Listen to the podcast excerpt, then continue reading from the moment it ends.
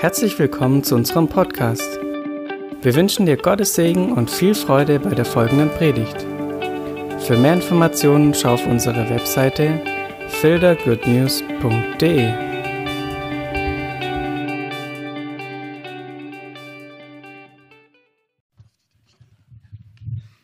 Ja, ich freue mich ganz, ganz riesig, hier zu sein. Ich habe immer so viel Gutes vom, äh, von meinem Schwiegersohn, vom Simon gehört und wie begeistert die sind über die Gemeinde hier und wie, ja, also einfach so viel gehört. Und ich setze es schön mal hier selber euch mal zu sehen und hier, hier zu sein. Und es war ja sehr erfrischend, wie Becky das äh, alles erzählt hat heute Morgen. Ne? Die, die, die macht es. Becky macht das richtig gut. Ja, wir, wir, ich freue mich, aber über alles, ich liebe Jesus, bin dankbar, dass wir ihn kennen dürfen, dass wir mit ihm gehen können, dass wir Hoffnung haben. Das ist richtig schön, ja. Ja, ich möchte euch ein bisschen was erzählen, noch auch von Sudan erzählen, wie es alles angefangen hat. Ich habe schon länger Sudan auf dem Herzen, bin schon seit 99 in den Sudan rein und habe dort immer wieder versucht. Wir haben auch kleine Crusades, kleine Evangelisationen gehabt im Sudan. Unser LKW, wir hatten immer wieder Angst, ob der LKW überhaupt wieder rauskommt. Ja, weil es manchmal politisch sehr angespannt ist und manchmal haben sie uns schon gesagt, wenn du im Südsudan stecken bleibst, also in der Regenzeit, dann kann sein, dass dein Fahrzeug sechs Monaten drin ist. Dann kriegst du nicht mehr raus, weil die Straßen so schlecht sind. Ja, aber Gott war immer wieder so gnädig. Einmal ist unser Unimog so gesteckt bis auf die, in den Achsen, tief drin im hohen Gras. Wir sind, äh, das Gras war, ist ja so zwei Meter hoch und dann, du siehst ja gar nichts. Dann hast du einen riesen, äh, wie sagt man, wir, wir, nennen das ein Cowcatcher vorne dran, also riesen Ram, Rammschutz, wo dann der Gras runterdrückt und der Unimog macht sich dann die 500 Kilometer auf dem Weg durch den hohen Gras. Und das, man sieht ja nichts. Und dann sitzt da einer oben drauf und sagt, ja, jetzt muss links, jetzt muss rechts. Und du fahrst halt. Aber dann sind sie so gesteckt, dass man äh, nicht wusste, ob sie da wieder rauskommen. Unser Landcruiser ist hinten rein, hinterm Unimog her. Und so, und dann hat, und der kann natürlich einen Unimog nicht rausziehen. Und dann sind sie drei Tage gesteckt und wir haben einfach gehört, äh, haben sie dann so, es sieht aus wie eine Wäscheleine, haben das dann rausgeschmissen über, über das hohe Gras und das war unsere Antenne für unser HF-Radio und dann haben sie mit uns in Eldoret kommuniziert. Ja, wir stecken, wir sitzen fest. Da war übrigens auch Eva, ihre Eltern, wo ist Eva? Die Straußen, ja, Eva, ihre Eltern waren auch mit äh, in, in der Arbeit mit drin. Ist echt schön, dass sie auch jetzt hier in der Gemeinde ist. ist echt schön. Ja, und Gott hat uns dann wieder rausgeholt. So echt, äh, wir haben so schon einiges so Sachen erle äh, erleben dürfen. Aber jetzt zeige ich euch mal ganz schnell ein paar Bilder. Also da, wo, äh, wo diese unerreichtes Stamm, dieser Stamm ist, ist gerade in diesem Bereich, wo dieser äh, das ist, da fahrt man hier von, von also Eldoret hoch. Mit dem Flugzeug sind es zwei Stunden von, von hier etwa bis hier hoch. Und dann lässt man das Flugzeug stehen und dann fahrt man hier rein nochmal vier Stunden ähm, auf diese äh, Niemandslandgebiet von 15 Kilometer und dann weiter in den Sudan. Und ja, genau, das nächste. Und der und mit dem Flugzeug sind es nur zwei Stunden, mit dem Fahrzeug wären es drei Tage. Und so sehen die Leute, so wohnen die. Und soweit das Auge man sieht, sieht man nur so Häuser, Häuschen. Und die Leute, die sehen so aus. Und obwohl äh, man sagt, der Südsudan ist sehr viel wert, also da die Bodenschätze sind, sind fast so wie im Kongo. Ähm, aber das größte Schatz überhaupt sind die Menschen. Ja? Und Jesus liebt jeden Menschen, egal ob er in Deutschland oder in Afrika oder irgendwo auf der Welt ist. Und die Leute, können wir da wieder zurückgehen die, die Kinder schlafen dann immer oben drin, weil es eben viele Schlangen und Skorpionen hat. Dann sind die Kinder oben und so sieht das Dorf aus. Ja, können wir weiter. Und nachts sieht der Sternenhimmel so aus. Und zwar ist das, da gibt es ja kein künstliches Licht. Und da kann ich 150 Kilometer fahren bis an das äh, äthiopische Grenze. Nicht eine Gemeinde, nicht ein, das ist so gut wie gar nichts. Und, und auch, kein, äh, auch Schulen sind ganz, ganz wenig und vor allem in diesem Gebiet ähm, äh, keine, keine Schulbildung, nichts. Und ja, und das ist im Jahr 2019 auf unserer Welt. Kann sich das vorstellen? Ja, das kann man in Deutschland sich gar nicht vorstellen, dass sowas gibt. Und die Leute, die wissen aber, dass es einen Gott gibt und wenn man in den Sternenhimmel schaut, dann weiß man, dass da muss ein Schöpfer sein. Und, und bei den Stammesleuten, für die ist das, ähm, ist das keine Frage. Die wissen, dass es einen Gott gibt. Es ist nur, wenn man dann hier im Westen ist, dann gibt es doch Leute, die sich irgendwie, also der, die Bibel sagt, das ist natürlich einfach zitieren, die Bibel sagt, wer sagt, es gibt keinen Gott, der ist ein Narr. Ja? Aber, und die, die, Leute, die würden dir gleich sagen, es gibt einen Gott, aber wie mit ihnen in Kontakt zu, zu kommen, ist ganz, ganz schwierig für sie. Sie, ja, die tun sich oft in einen Trance hinein, in einen Rausch hineinbringen oben in den Bergen und die Ältesten vom Volk versuchen dann mit Gott in Kontakt zu kommen. Und, aber das Evangelium ist genau das, was sie brauchen. Ja. Und, das, und dann haben wir, äh, haben wir zuerst unsere zwei Kenianer hineingesandt, die, die, die sind die Missionare. Und wir versuchen ja, die, die Gemeinden in Kenia zu äh, ermutigen, dass sie jetzt doch Missionare schicken und wir würden helfen, sie zu, auf Englisch zu facilitaten. Also wenn die drin sind, dann gucken wir, dass, dass es ihnen auch gut geht. Aber die Gemeinden, es ist ihre Verantwortung, zu senden und auch zu unterstützen, monatlich. Das möchten wir sehen, dass äh, der, jeder kenianische Missionar von, von kenianischen Gemeinden auch äh, unterstützt wird, denn sonst geht das Sägen an den Kenianer vorbei und kommt wieder nach Deutschland. Und wir sind genug gesegnet in Deutschland. Aber jetzt ist Zeit, dass die Kenianer gesegnet werden und es geht und Mission ist auch ihr Ding, ja.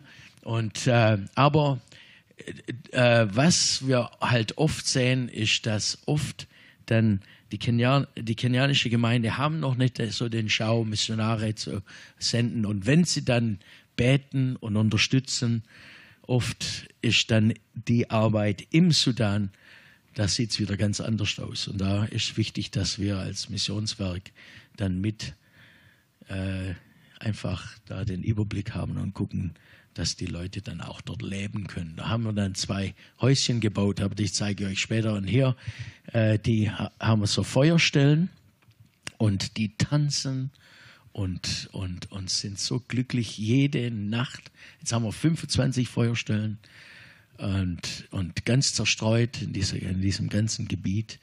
Und die Leute tanzen und freuen sich und anhand von einem MP3-Player äh, hören die dann das Neue Testament in ihrer Heimatsprache, denn die können ja nicht lesen oder schreiben oder rechnen.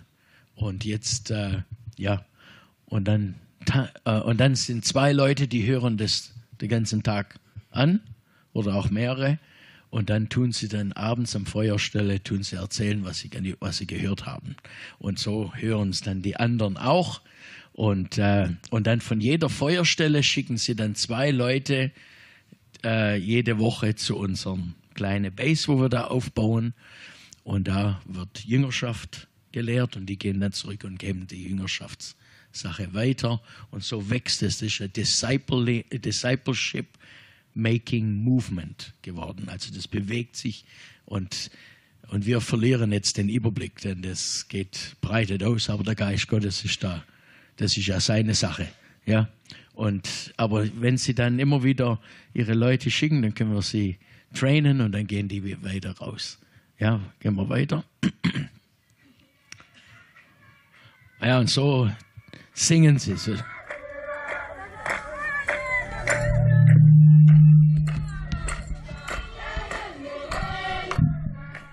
Und so sind die glücklich, überglücklich. Okay. Okay, können wir weitergehen. Ja. Aber, und dann haben wir da ein, ein Stück Land bekommen vom Häuptling. Dann hat er gefragt, ja, wo wollt ihr es haben? Ja, hier, gut. Und, da, das durfte. und dann haben wir gesagt, wir brauchen auch ein Flugplätzle. Wir müssen ja irgendwie, dann, weil das so weit ist, dann hat er gesagt, ja, könnt ihr raussuchen. Egal, wo ihr es haben wollt. Ja. Das Land ist alles frei. Da kannst, ja, und dann haben wir uns eben ein Plätzle rausgesucht und haben jetzt ein paar Bäume weg oder so Büsche weggeschnitten und gemacht. Aber jetzt ist noch nicht ganz fertig. Wir müssen noch ein bisschen mit einer kleinen Raube noch drüber fahren, damit, weil es ein bisschen ein paar Unebenheiten noch hat. Und dann haben wir, hier machen wir die äh, Jüngerschaft-Training und, äh, und dann ist unser Auto kaputt gegangen. Und ich sage euch eins, wenn man so tief im Busch ist, soll man kein Automatik fahren. Denn das Problem ist, ein Automatik kannst du nicht anschieben. Wenn da der, Kar der Karre standen bleibt, wegen, weil die Batterie irgendwie ein bisschen wenig Saft hat, dann stehst du da. Und so haben wir versucht, ja, mit anhand von einer Schnur um die Kurbelwelle und ziehen und machen, das kannst du alles vergessen. Und dann haben wir, waren wir 16 Kilometer weg von unserer kleinen Basis, weil das, wir wollten eigentlich so die weitere ähm, Gemeinschaften besuchen. Und dann haben wir gemerkt, was machen wir jetzt? Und dann haben die gesagt, kein Problem. Ihr habt eine Batterie, 16 Kilometer weg, das holen wir geschwind. Dann haben sie ihre Frauen geholt, weil die haben, die Frauen sind stärker wie die Männer. Und dann haben sie die Frauen, die haben ihre Kinder, ab, ihre Babys noch, ge, noch, noch gestillt, abgegeben, los. Dann sind die los. Aber wie, wie im Marathon. Aber wer, wer hat übrigens gestern den Marathon angeguckt von, von Kenia? Ja? Wo der Eliud Kipchoge da den Rekord gebrochen hat. Ja, aber dann sind die los. Und da sagt gerade der Josh, so wie die laufen, sind die um 8 Uhr heute Abend wieder da. 16 Kilometer hin, Batterie auf dem Kopf und dann 16 Kilometer wieder zurück. Und das war eine schwere Batterie, aber die Frauen, die tun das auf dem Kopf und die tun es nicht mal groß halten, ja. Die sind das gewohnt mit Wassertrage und so. Und dann lauft, vielleicht läuft eine, äh, ein Kilometer oder zwei und dann wird die Batterie auf die nächste. Nächste ist wie so, ein, ja, wie sagt man da, Staffelding und dann geht's weiter. Und, und um 8 Uhr abends sind die dann doch, hast du gesehen, wie sie reinkam, wie reinkamen. Aber an Geschwindigkeit haben die nicht nachgelassen. Und was machen die Männer? Die liegen meistens unterm Baum. Und ja, und die müssen äh, poli politisieren. Also das ist mehr Politik, was die da machen. Und da sitzen sie auch ihre, auf ihre kleinen Stühle die Frauen bauen Häuser, die Frauen holen Wasser, die Frauen geben, äh, äh, gebären die Kinder natürlich. Und die Frauen machen alles. Und die Männer müssen Probleme wälzen. Und ja, und dann überlegen, wie man dann den nächsten Stamm dann überfällt und, und an ihre Kühe kommt. Ja, und das weißt, wenn das Evangelium nicht reinkommt, da wird sich nichts verändern in diesen Stämme, äh, diese Stämme. Und sie brauchen Jesus ganz, ganz dringend. Die brauchen ewiges Leben. Und dann haben sie gesagt, ja, könnt ihr uns nicht taufen? Denn durch diesen MP3-Player und auch der Mark, der Missionar, hat auch manchmal, hat auch einmal über Taufe ähm, mal was gesagt. Und dann könnt ihr uns bitte nicht taufen. Aber wir waren, sind eigentlich nicht zum Taufe gekommen. Gerade, wir waren ja eigentlich nur kurz da, äh, hatten nur vor, aber dann ist das Auto kaputt gegangen und die Frauen sind gelaufen. Dann haben wir gesagt, ja, habt ihr Wasser? Ja, hier. Zuerst habe ich das zuerst mal angeguckt, was da alles drum da rumfliegt und schwimmt und dann ich denkt, also gut, wenn ihr bereit seid, da reinzugangen, ich gang nein. Und dann haben wir da eine Badewanne rausgebuddelt, so ein bisschen, weil sonst wäre es nicht tief genug gewesen. Und dann Und dann sind die rein. Wer, wer von euch würde gerne da getauft werden? Ja. Und dann haben wir die Leute getauft. Und wisst ihr, das war ihnen wichtig, weil sie wussten, es ist, äh, es ist mein, mein, ich lasse die Sünde, ich sterbe der Sünde und stehe auf mit Jesus. Und es ist egal, wie dreckig das ist. Wow, das hat mir so viel, das hat, das war eigentlich für mich gedacht, die haben es irgendwie begriffen. Die Leute haben es begriffen. Ja, und dann, und dann haben wir, äh, ja, haben wir 41 Leute getauft. Aber dann war, kam die Dämmerung und dann konnte man nicht weitermachen, denn die hätten noch mehr Leute gehabt. Dann habe ich gefragt, ja, wie viel hätten wir noch? Hat das sind, insgesamt sind es 250. Habe ich gesagt, oh, das müssen wir vertagen. Das müssen wir auf einen anderen Tag machen. Und dann wisst ihr was? Jetzt, äh, vor zwei Wochen haben die, haben unsere zwei, der Mark und seine, äh, und der äh, Julius, haben gesagt, wir haben getauft. Drei Tage lang. Und haben 1130 Menschen getauft. Und ich zeige euch jetzt dann gleich die Bilder. Aber wisst ihr was, was auch spannend ist? Als Missionar, das ist das Schöne, wenn man Missionar ist, man darf auch das essen, was die Leute auch dir äh, anbieten. Und die Bibel sagt ja, was, wenn ihr trinkt, ja, wird euch, oder esst, dann wird euch nichts sagen. Ja, aber ich, man lasst nicht so drauf ankommen. Manchmal habe ich da zu wenig Glaube. Aber, aber man guckt rein, man sieht da den Milch und das ist so Hirse, was sie da reingemischt haben. Und dann versucht man's und man will ja die Leute nicht kränken. Da haben wir gesagt, ja, habt ihr Sauermilch?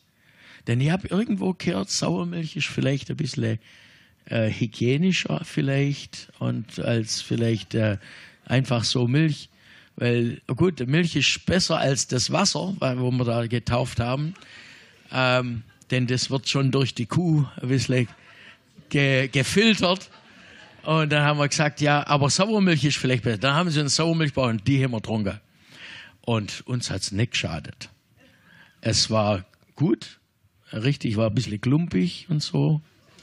Aber es war, es hat den Durst gestillt und das war gut. Ja, nächste.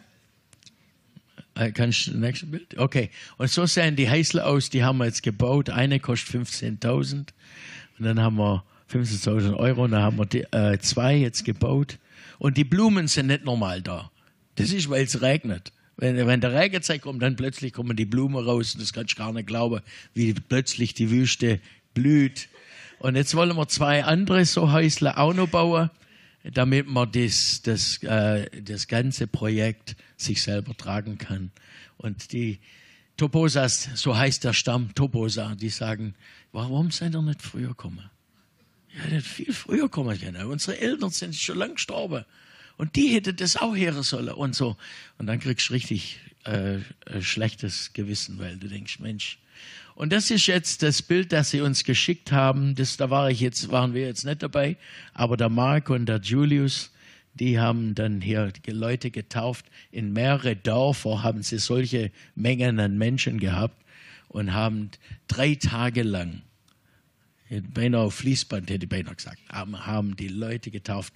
Das nächste, und dieser alte Mann, der hat gesagt, der hat so richtig bezeugt, Mark war so berührt, der hat gesagt, ich bin Gott so dankbar, dass ich ihn kennenlernen durfte in meinem hohen Alter. Und jetzt, und jetzt weiß ich, wenn ich sterbe, werde ich es schaffen, in den Paradies zu kommen. Wow. Die Leute freuen sich, denn es, es, es hat was. Wir wissen, das Evangelium, es dreht sich um ewiges Leben. Deshalb ist es auch so wichtig, dass wir, dass wir das schätzen, was wir haben. Das Evangelium ist das, was die Leute brauchen. Da haben sie getauft, haben sie in drei Gruppen aufgeteilt und dann haben sie drei Tage lang getauft. Und interessant ist, dass der Boden jetzt so, so fruchtbar ist, Guck mal, die, der Größe von diesen Wassermelonen. Und jetzt versuchen wir die Leute auch in der Mitte dieser Jüngerschaftstraining zu zeigen, wie man auch ähm, äh, Landwirtschaft betreibt auf Gottes Art. Auf, äh, auf Englisch sagt man Farming in God's Way. Farming in God's Way. Und dann, ja. Ich möchte jetzt kurz beten. Herr Jesus, danke für diese Toposas. Es gibt die Gie-Stamm, die haben wir jetzt auch gesehen, weiter nördlich, die total unerreicht sind. Und jetzt haben wir drei von diesen Jüngern dorthin geschickt, dass die dort auch so Feuerstellen anfangen können. Jesus, wir danken dir, dass, dass du uns hilfst, die ganzen Hindernisse ja, zu überwinden und dorthin zu kommen, wo die Leute so schwer zu erreichen sind. Danke, Jesus, dass du jeden Menschen lieb hast, auch hier in Deutschland. Danke für die Freude und diese Annahme, wie die Leute das empfangen haben, wie das wie es ist wie wenn ein, ein Zündkerze gezündet ist und, und der Motor läuft. Die sind hungrig fürs Evangelium. Segne diese Menschen und auch hier jetzt die Jüngerschaftstraining, wenn die jeden äh, zwei, zweimal, äh, zwei Tage in der Woche diese Training machen. Leute laufen oft, manchmal viele Kilometer hier. Das sind diese Radios, diese Bibeln. Danke, Jesus. Mach, dass dein Wort echt aufgeht unter diesen Menschen. Danke, Herr, du hilfst uns, dass es so spannend ist, dir dienen zu dürfen. Es ist das größte Vorrecht, das man haben darf diesen Schatz, das Evangelium weiterzusagen. Wir ehren dich. Danke, dass du Hoffnung gibst, auch für, die, für Jung und Alt. Und segnet auch diese Missionare, die jetzt auch mit ihren Familien jetzt dorthin gezogen sind. In Jesu Namen. Amen. Amen. Gut. Jetzt, wie viel Zeit haben wir noch? Zehn Minuten? Keine Uhr. Ihr habt die Zeit? Ne, wir, ihr habt die Uhren, wir haben die Zeit. Halleluja. Ich bin so begeistert, dass das Evangelium so viel Hoffnung bringt. Hoffnung ist unsere Stärke, weil wir Jesus haben. Da, und es ist nicht nur, ich hoffe für etwas. Ich hoffe mal, dass ich mal das haben kann oder dass ich mal das habe oder, oder dass ich mal das schaffe oder dass ich die Prüfung schaffe. Ich hoffe, ich hoffe. Nein, das Evangelium ist, äh, gibt, bietet uns mehr als nur so ein billiges Hoffnung an. Es ist, so wie die Bibel sagt, lebendiges Hoffnung, lebendige Hoffnung. Und wo kommt echter Hoffnung her? Das möchte ich kurz mit euch anschauen. Äh, ja, genau. Äh, äh, ist das das? Okay, genau. Und, und äh, bevor ich da hinkomme, schau mal, was die Bibel sagt hier in Römer 15. Darum will ich dich loben unter den Heiden und deinen Namen singen. Freut euch, ihr Heiden, mit seinem Volk. Vers 11. Lobe den Herrn alle Heiden und preisen sollen ihn alle Völker. Vers 12. Er wird kommen, es wird kommen, der Spross aus dem Wurzel Isias, äh, äh, Isias, und der wird aufstehen zu herrschen über alle Völker. Auf den werden die Völker hoffen. Auf wen ist es? Jesus. Jesus. Und dann kommt's. Der Gott der Hoffnung aber erfülle euch mit aller Freude und Frieden im Glauben, dass ihr immer reicher werdet an Hoffnung durch die Kraft des Heiligen Geistes. Wow. Gehen wir mal eins weiter. Der Gott der Hoffnung. Ist, unser Gott ist der Gott der Hoffnung. Der hat uns echte Hoffnung geschenkt. Und Hoffnung und Glaube ist sehr nahe verbunden. Wir wissen ja, da steht Hoffnung, Glaube, Liebe, diese drei. Aber Hoffnung und Glaube ist sehr, sehr nahe. Hoffnung gibt uns einen Blick in die Zukunft. Und wir wissen, das kommt, weil es eine lebendige Hoffnung ist. Und Glaube hat viel mit unserer Gegenwart zu tun. Was wir, ich glaube an dem Herrn, ich gehe mit ihm. Aber Hoffnung zeigt in die Zukunft. Und der Gott der Hoffnung, er gibt uns Zukunft. Aber erfülle euch mit aller Freude. Also diesen Vers, den müsst ihr auswendig lernen. Und Frieden im Glauben, da hängt's. Es hängt am Glauben. Ist nicht bloß Hoffnung, sondern wir glauben an unseren Herrn Jesus und dass ihr immer reicher werdet in Hoffnung. Es ist nicht so, dass der Hoff, dass Hoffnung irgendwo konstant bleibt, sondern es kann wachsen. Und ich bete, dass unser Glaube, unsere Hoffnung im Herrn wächst, dass es, dass es noch mehr wird. Und jetzt kommt der Schlüssel. Durch was? durch die Kraft des Heiligen Geistes. Es ist nicht durch Heer oder Kraft, sondern durch meinen Geist wird es geschehen. Der Heilige Geist möge uns allen an Hoffnung hinzutun. Das soll wachsen und das soll übersprudeln, ja, so dass andere das auch mitbekommen. Und ich möchte einfach über das sprechen, fit und im Feuer bleiben durch die Hoffnung, dass Gott uns schenkt. Ja, gehen wir weiter. Okay, woher kommt unsere Hoffnung? Wo kommt echte Hoffnung her? Und was ist der Ursprung? Jetzt mein Deutsch ist vielleicht nicht so gut, das hätte er vielleicht auch, aber da müsst ihr mir einfach vergeben. Ich bin mehr im Englischen unterwegs. Aber wo kommt es her? Unser Glauben an Jesus macht, macht unsere Hoffnung echt. Das ist nicht irgendeine Religion oder man läuft jetzt in den, zum Aldi und man holt einfach und füllt sein Wagen voll. Nein, so ist es nicht. Da kannst du nicht einfach von dieser Religion was nehmen, von da was nehmen und da, ah ja, dann noch die Ostreligionen und ja, der Buddha hat ja auch was zu sagen, nehmen wir auch da ein bisschen was mit und dann hat man eben der Wagen voll und dann nicht mehr. Ja, nein, so geht's nicht. Es kommt bloß, da gibt's bloß eine echte Ware und das ist Jesus.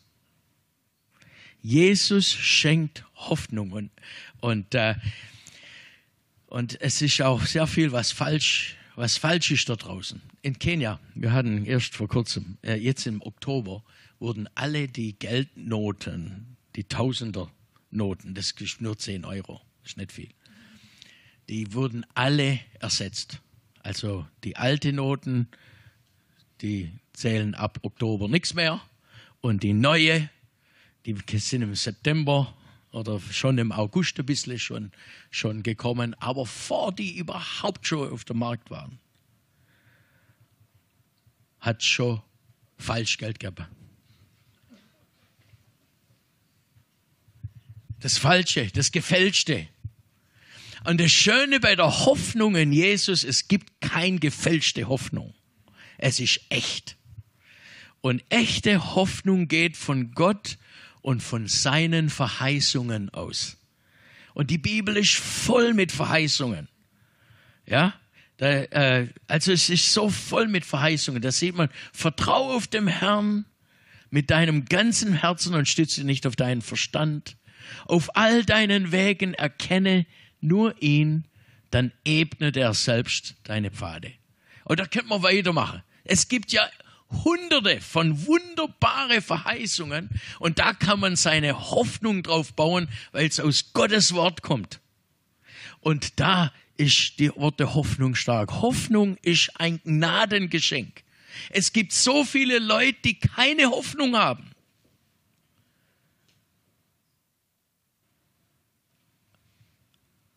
Hoffnung ist ein Resultat der Errettung. Wie schön, wenn man Jesus erkennt hat, wenn man seine Sünden los hat, den Last, so wie dem, dem Pilger, äh, da gibt es doch diesen Film Pilger Prog Pilgrim's Progress, der Pilgerreise. und wie er dann sein alter Rucksack am Kreuz weggeschmissen hat. Ja, und das ist das Resultat der Errettung, ist, dass er Hoffnung gekriegt hat. Oh, ich hab's erfasst. Und wir sind durch Jesus, durch eine lebendige Hoffnung, durch lebendige Hoffnung hindurchgedrungen. Was das, dieses Wort gibt's nur im Deutschen, dieses Hindurchdringen. Ich habe schon im Englischen geguckt, ich habe gesagt, Leute, äh, als euer Vokabel, also die Deutschen sind, haben eine reichere Vokabel. Ja, hindurchgedrungen. Da ist Widerstand. Da ist ein Wand. Man durchbricht die Wand. Hindurchdringen zum lebendigen Hoffnung. Das ist das, was Jesus uns schenkt. Und, weißt, und die Grundlage für diese aufrichtige, äh, äh, der aufrichtigen Hoffnung ist, Jesus gibt uns in unser Glaube und Hoffnung eine starke Grundlage. Das ist ein Fundament. Und wir wissen auch durch unsere wunderbare Straßenbau mit unseren Autobahnen und alles, wenn da kein richtiges Fundament ist, dann bricht es bald durch. Wenn unsere Häuser nicht richtig gebaut, jetzt kam ich gerade aus Kanada und aus Amerika. Ich sage euch, in Deutschland bauen wir bessere Häuser. Also das ist ja nur Holz, äh, Holzwerk, was die da haben. Kein Wunder, da bläst mal geschwind der kleine Wind und dann bläst das Haus weg. Aber in Deutschland, äh, nee, ja, weil wir Fundament haben. Starkes Fundament. Und auch unser Fundament in Jesus gibt uns Hoffnung. Das ist stark, da ist Stärke, da ist Kraft da. Und die Grundlage ist das vollkommene Werk und der Dienst unseres Herrn. Das ist die Grundlage. Ha, auf dem, auf diese Steine können wir bauen. Halleluja. Ist nicht bloß Schwäbisch Hall, sondern nein, das ist was, ja? Und die Auferstehung Jesu ist entscheidend. Der Paulus hat mal gesagt, wenn es nicht die Auferstehung geben würde, dann ist unser Glauben umsonst. Nee, aber Jesus ist auferstanden. Und das ist das, was mich begeistert. Wir sind, wir bauen nicht auf irgend, irgendwelche äh, äh, Karten, äh, wie sagt man da? Ein Kartenhaus. Nee. Das nachher, da ziehe ich euch Karte raus und alles bricht zusammen. Nein, wir bauen auf unseren Herrn, der auferstanden ist von den Toten, der den Tod besiegt hat, der den Weg gebahnt hat, dass jeder, der an ihn glaubt, muss nicht verloren gehen, sondern er darf ewiges Leben haben. Ich finde es so was Wunderbares. Was mich sehr ermutigt, und äh, vielleicht, ich weiß nicht, äh, ist einfach als guten Rat. Also ich habe in meinem Handy, höre ich gern so Hörbücher an. Audio, the Audiobooks. Und ein Audiobook, das mich sehr, sehr ermutigt, ich höre es eben viel auf Englisch und das ist äh, von Josh McDowell, Evidence that Demands a Verdict. Das heißt, äh, Jesus wurde auf der, fast wie, wie in einem Gerichtssaal, das Wort Gottes wird geprüft und, und er spricht darüber. Das sind zwei solche dicke Bücher und da wird geprüft und es stellt sich ganz klar raus, dass Jesus wirklich auferstanden ist. Er ist der Weg, er ist die Wahrheit. Und, und das ermutigt mich sehr. Also wenn ihr, wenn ihr äh, das könnt, äh, so das, den Hörbuch Evidence That Demands a Verdict, das runterladen das kann sein, da muss man ein bisschen was zahlen, aber dann hast du dabei und ich kann stundenlang im Auto fahren und ich höre, ja, hier kommt der Gegendargument, aber was sagt die Bibel und was sagen die Archäologen und was ist da passiert? Und tatsächlich, er ist auferstanden und niemand kann sagen, dass es nicht passiert ist. Es ist ein historischer Fakt. Das ist nur ein Bereich. Ja, Halleluja. Also Jesus ist auferstanden. Die Beziehung zu Jesus macht den ganzen Unterschied. Was hilft mir, Hoffnung zu haben, wenn ich keine Beziehung zu dem Herrn habe? Das macht der Unterschied. Das ist so wichtig. Und 1. Petrus 1, 3 und 4 sagt, gelobt sei Gott, der Vater unseres Herrn Jesus Christus, der uns nach seiner großen Barmherzigkeit wiedergeboren hat zu einer was? Lebendige Hoffnung durch die Auferstehung unseres Herrn von den Toten zu dem, äh, äh, zu einem unvergänglichen, ah, jetzt kommen manche ganz tolle Worte, unvergänglichen und unbefleckten und unverwelklichen Erbe, das aufbewahrt wird im Himmel für euch. Mai. Die Haltsamkeit echter Hoffnung. Die Hoffnung auf Jesus hat kein Ablaufdatum. Ist das nicht wunderbar? Ich habe gestern gehört, manche Viererscheine laufen ab. Also in Kenia, da muss ich immer, alle zwei Jahre musst du einen Viererschein erneuern. Immer wie, eine klar, muss halt Geld zahlen. Die wissen, das ist nur eine Geldsache. Weil es abläuft. Aber weh, wenn es abläuft. Da kann es sein, dass sitzt im, im, im, Gefängnis. Ich bin ja auch schon im Gefängnis gesessen. Nur weil ich, sie haben mir gesagt, ich wäre 14 Kilometer zu schnell gefahren. Das würde in Deutschland nicht passieren. Aber ja, der Glaube, unsere Hoffnung hat keinen Ablauftermin sondern wir halten es fest. Es ist ewig, es ist gut, es ist unverderblich. Niemand kann das Blut Jesu verdünnen oder verwässern. Die Kraft Jesu hat immer noch dieselbe Kraft. Sein Wort hat sich nicht verändert, auch nach 2000 Jahren nicht. Er ist, das sind eben äh, äh, ja, Konstante, die sich nicht ändern. Halleluja. Er spricht von seinem Wesen. Unbefleckt.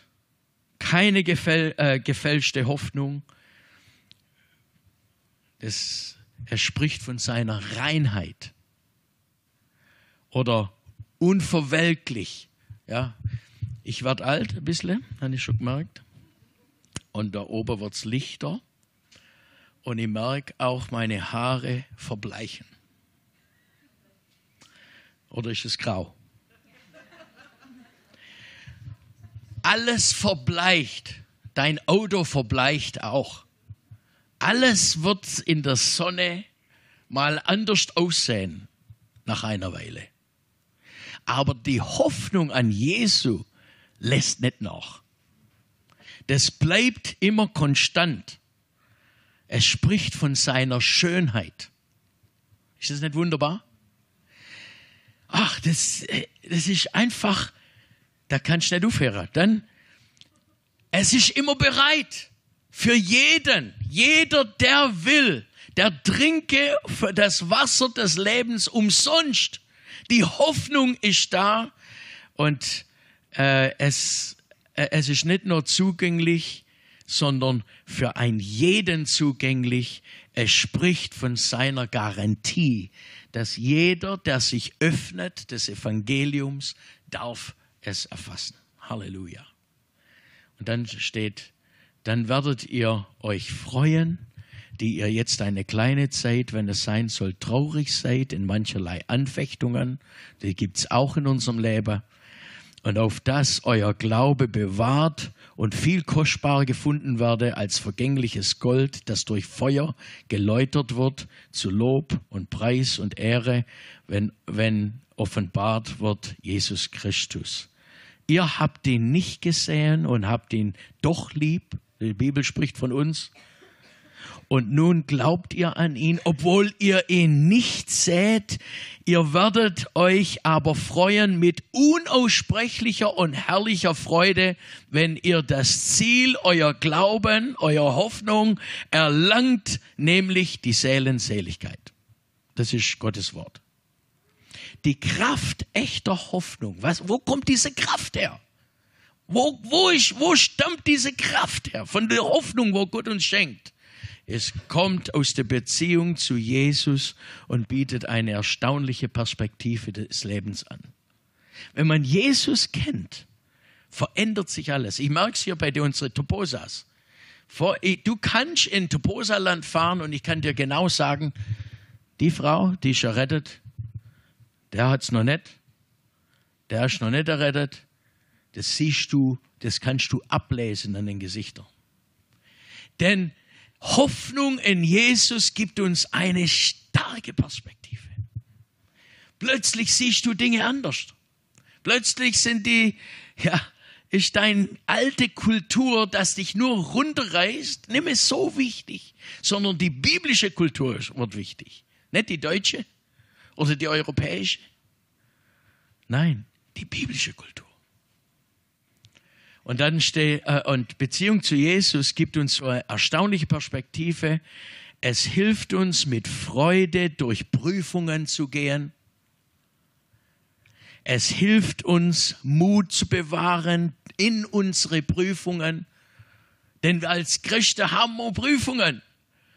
Wir haben manchmal die Hammer-Sachen, die geschehen. Aber durch diese Dinge können wir durchgehen, weil wir eine lebendige Hoffnung haben. Ist das nicht wunderbar? Wir haben ihn nicht gesehen, haben ihn aber doch lieb und glauben an ihn. Und, die, und jetzt mein letzter Punkt ist die Bewunderung, das aus, aus aufrichtigen Hoffnung stammt. Da kommt eine Bewunderung. Jesus schenkt uns täglich unbeschreibliche Freude. Der Versuch, seine Erlösung zu verstehen, versetzt uns täglich in tiefer Ehrfurcht. Wir können Gott, Gott nicht verstehen. Wir können auch diese ganze, die ganze in, es ist genau wie wenn, wenn ihr in, in einem Flugzeug sitzt. Ich verstehe nicht, warum alles so genau, so genau funktioniert. Trotzdem sitze drin. Ich vertraue es. Ja, ich weiß schon, wie der Motor funktioniert. Und, aber das ist alles so, ganz genau. Und dass die Flügel das dich tragen, dass das aerodynamisch, ja, und, das, und da siehst du, da fliegt etwas an dir vorbei, das ist noch größer wie ein Haus. Und es sind bloß zwei kleine Motoren dahinter drin. So Düsenmotoren.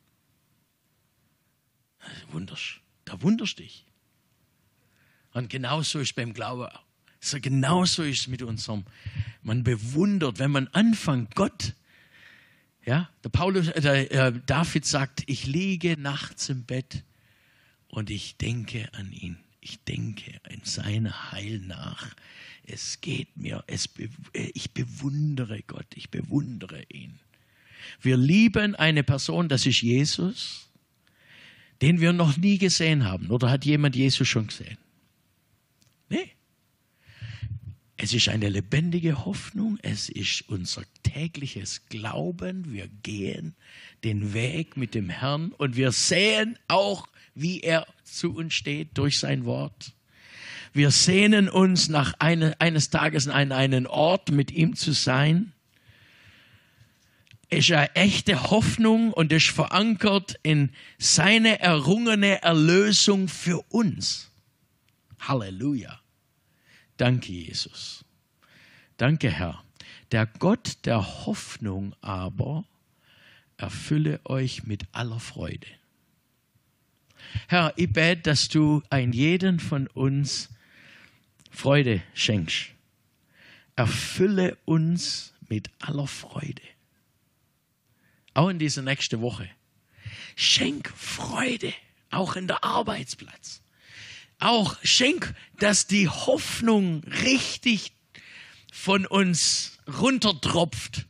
Dass Leute sehen, dass Leute Hoffnung in unsere Augen sehen. Und dass sie merken, wow, sie oder er hat was, was ich nicht habe. Ich will das. Du Gott der Hoffnung, schenk aller Freude und Frieden, während wir im Glauben uns festhalten an dir und schenk immer reicher werdende Hoffnung durch die Kraft deines Heiligen Geistes. Geist Gottes, danke, dass du da bist jetzt und dass du uns füllst mit einer Hoffnung, die wir bis jetzt noch nie so erkannt haben. Danke, Jesus, dass wir unser ein gutes Fundament haben in dir. Dass du das A und O bist. Wir lieben dich, Herr. Du siehst auch, Herr, wo manche von uns auch durch schwere Zeiten gerade durchgehen. Danke, dass du ein, uns eine ausnahmsweise starke Perspektive schenkst. Wir sehen weiter. Danke, Herr, dass wir in dir verankert sein dürfen. Wir lieben dich, Jesus. Wir ehren dich. Komm, Heiliger Geist. Du weißt, wo wir dich gerade jetzt brauchen. Da, wo Depression ist, kommen wir gegen an im Namen Jesu. In Jesus ist Halt. In Jesus ist Hoffnung. In Jesus ist Zukunft. Danke, Jesus. Wir ehren dich. Amen. Amen. Ich glaube, ich halte zwar an, denn äh, sonst wird es zu lang. ja, aber ich freue mich, dass es wahr ist. Das ist nicht nur Theorie, sondern das ist wirklich was, was wir in Gottes Wort auch sehen können. Gott ist auf deiner Seite, er ist auf meiner Seite. Und wir werden, äh, äh ich werde auch, äh, wenn äh, ganz am Schluss, wenn, Leu wenn jemand noch Gebet haben will oder so, kommt ruhig vor. Wir beten miteinander. Ich hab, hatte erst den, äh, äh, ja, noch nicht so, ist schon, schon eine Weile her jetzt, in Braunschweig war ein, ein Bruder, der kam zu einer unserer äh, Meetings und das war einfach so, wir hatten dann auch für Kranke gebetet, aber er kam nicht vor, er hatte keinen äh, keine Mut dazu. Und dann waren wir gerade im Zusammenpacken und so und dann kam er vor und hat gesagt, du könntet ihr noch mit mir beten. Habe ich gesagt, ja, machen wir gern. Ähm, Becky und ich und der Ralf, der, war, der organisiert meistens unsere, unsere, ähm, unser Reisedienst da im Norden und dann haben wir uns so so gehalten mit dem Herrn Klein, so war der Kaiser, war aber nicht klein, war ein großer Mann. Und dann haben wir die Hände gehalten und dann hat er gesagt, ja, betet für mich, ich habe eine Niere, das total verkrebst ist. Und die muss jetzt am Mittwoch raus. Und, und das ist, da gibt es keinen kein Weg raus. Dann haben wir unsere Hände gehalten, haben für ihn gebetet. War ein ganz simpel Gebet. Das ist das Schöne, es liegt nicht an uns. Es liegt am Heiligen Geist. Liegt, er, er tut Großes. Dann haben wir so gebetet und dann haben wir nichts gemerkt. Da war kein Gänsehaut, war keine Kraft, wir haben nichts Großes gespürt. Und er ging raus und er ging seinen Weg und wir gingen unseren. Und dann war es Donnerstag, am Mittwoch war er in Braunschweig und am Donnerstag ruft Telefon beim, äh, ruft jemand an und sagt, du Peter, Jesus hat den Mann. Und zwar der Chefarzt hat die verschiedenen Monitore angeguckt und hat die ganze Zeit verglichen mit den Bildern vorher und jetzt, jetzt. Und, und dann immer der Kopf geschüttelt und dann sagt der, sagt der Herr Kleinle, ja, ist es so schlimm? Dann, sag, dann sagt er, dann sagt er, schlimm, Sie haben eine neue Niere. Also ich kann es nicht erklären. Das kann ich nicht erklären und so. Halleluja. Oh. Und das ist, und das ist das Schöne, diese Hoffnung in Jesus ist echt. Und er heilt heute noch und tut Großes heute noch. Und deshalb, wenn äh, auch, auch nachher, wenn jemand Gebet haben will, kommen wir beten. Wir überlassen es Gott und Gott tut Großes. Amen.